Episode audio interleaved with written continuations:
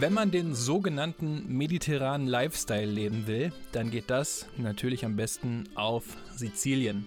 Das ist quasi ganz unten die Stiefelspitze Italiens. Da ist es schön warm, Arancini, Cannoli, Pericone, da lässt es sich schon gut leben. Aber da gibt es natürlich auch Fußball. Es ist schließlich immer noch in Italien. Und eines der sizilianischen Derbys ist das Duell zwischen Catania Calcio und dem FC Messina Peloro.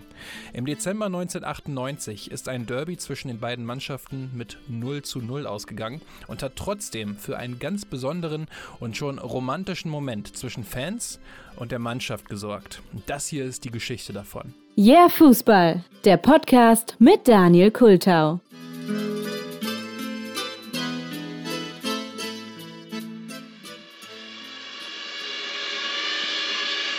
Das Stadio Giovanni Celeste in Messina ist ein richtig geiler kleiner Fußballtempel. Alles war schon 1998 völlig in die Jahre gekommen.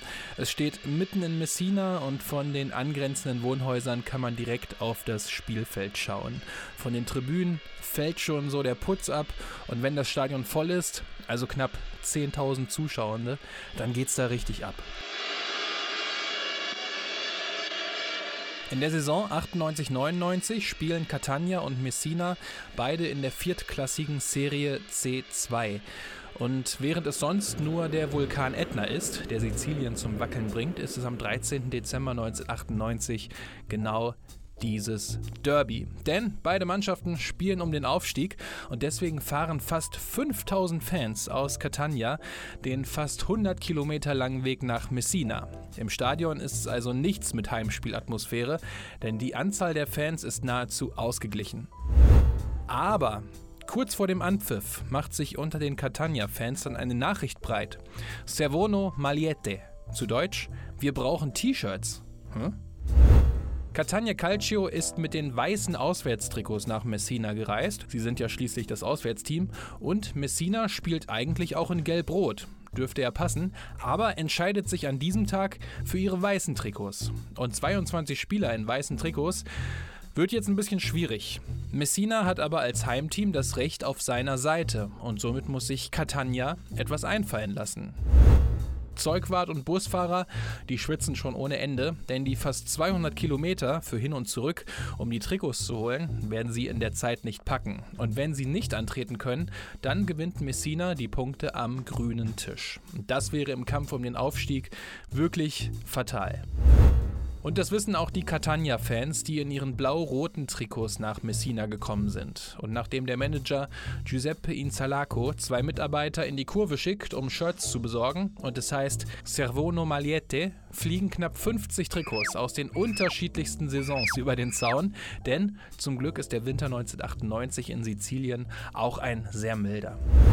Der damalige Catania-Spieler Gennaro Monaco sagte darüber mal, sobald es bekannt wurde, wetteiferten die Fans darum, Trikots zu werfen. Die Leute drehten durch, sie zogen sich sogar aus. Unvergesslich. Die Fans haben uns ihr Herz geschenkt und wir konnten nur diese Trikots nehmen und sie ehren, indem wir ein großartiges Spiel spielten. Das Mannschaftsfoto vor dem Spiel ist ebenfalls legendär. Ein Spieler trägt das Trikot der Saison 95-96, zwei laufen mit den Trikots der Saison 94-95 auf, zwei weitere haben die Trikots der Saison 97-98 an, ein Spieler trägt das richtige Trikot und vier tragen Trikots ohne Sponsoren, die jetzt nicht aus dem offiziellen Catania Fanshop gestammt haben sollen. Insgesamt sind es vier unterschiedliche Trikotsponsoren, die auf diesem Mannschaftsbild zu sehen sind. Das Derby ist ein typisch hart umkämpftes und geht am Ende 0 zu 0 aus. Und nach dem Spiel bekommen die Fans ihre durchschwitzten Trikots wieder zurück. Gut. War zwar kein Sieg, aber besser als keinen Punkt und drei für den Gegner.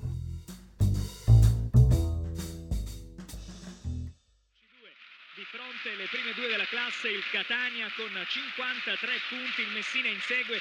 Ein knappes halbes Jahr später, am 25. April 1999, treffen die beiden Mannschaften in Catania aufeinander und es läuft bereits die 93. Minute, als ein Catania-Spieler den Ball in den Strafraum flankt und Roberto Manca mit allem, was er hat, in diese Flanke springt. Arriva Manca, c'è il gol, c'è il gol del Catania. Er köpft den Ball ins Tor. Es ist eines der bedeutendsten Tore der Vereinsgeschichte. Und das Stadion, das explodiert wirklich an diesem heißen Sommertag. Und kurz darauf ist auch Schluss und auch wenn es noch nicht zu 100% feststand, hat Catania nun 5 Punkte Vorsprung auf Messina und ist somit so gut wie in die Drittklassigkeit aufgestiegen.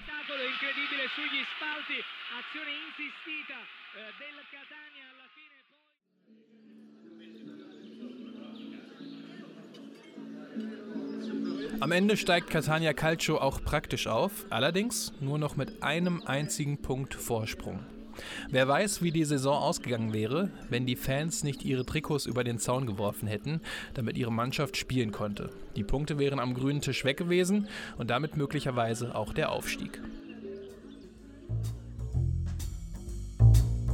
So Leute, das war diese Shorts zu den Fans von Catania Calcio, die ihren Spielern damals äh, mit ihren Trikots im Dezember 1998 aus der Patsche geholfen haben. Total coole Geschichte finde ich, auf die ich über den Önningschen Fußball-Podcast gekommen bin. Da hat einer der dreien, ich glaube Jasper war es, die mal kurz erwähnt. Und ich fand es wirklich, ähm, wie in der Einleitung gesagt, total romantisch und eine Reise in den Fußball, äh, wie er heute leider nie mehr sein kann, was da abgelaufen ist. Aber umso schöner, dass es solche Geschichten eben weiterhin äh, äh, weiterhin gibt. Ja, wie hat es euch gefallen? Schreibt mir gerne über Twitter, Insta oder auch YouTube. Die ganzen Daten findet ihr natürlich in den Show Notes. Da findet ihr übrigens auch die Daten zum Yeah Fußball Shop, in dem es Shirts, Hoodies und auch Pullover gibt. Und da gibt es auch die Daten zu meiner Patreon-Kampagne. Falls ihr das ganze Yeah Fußball Projekt unterstützen wollt, da würde ich mich wirklich äh, riesig drüber freuen, denn das hier ist weiterhin ein Ein-Mann-Projekt und da bin ich äh, dankbar und würde mich über jeden Support freuen. Und ansonsten freue ich mich auch über gute Bewertungen Bewertungen und Abos auf euren Podcatchern. Das würde ja Fußball wirklich auch weiter nach vorne ähm, ja, bringen. Ansonsten danke fürs Zuhören, macht's gut und bis zur nächsten Episode.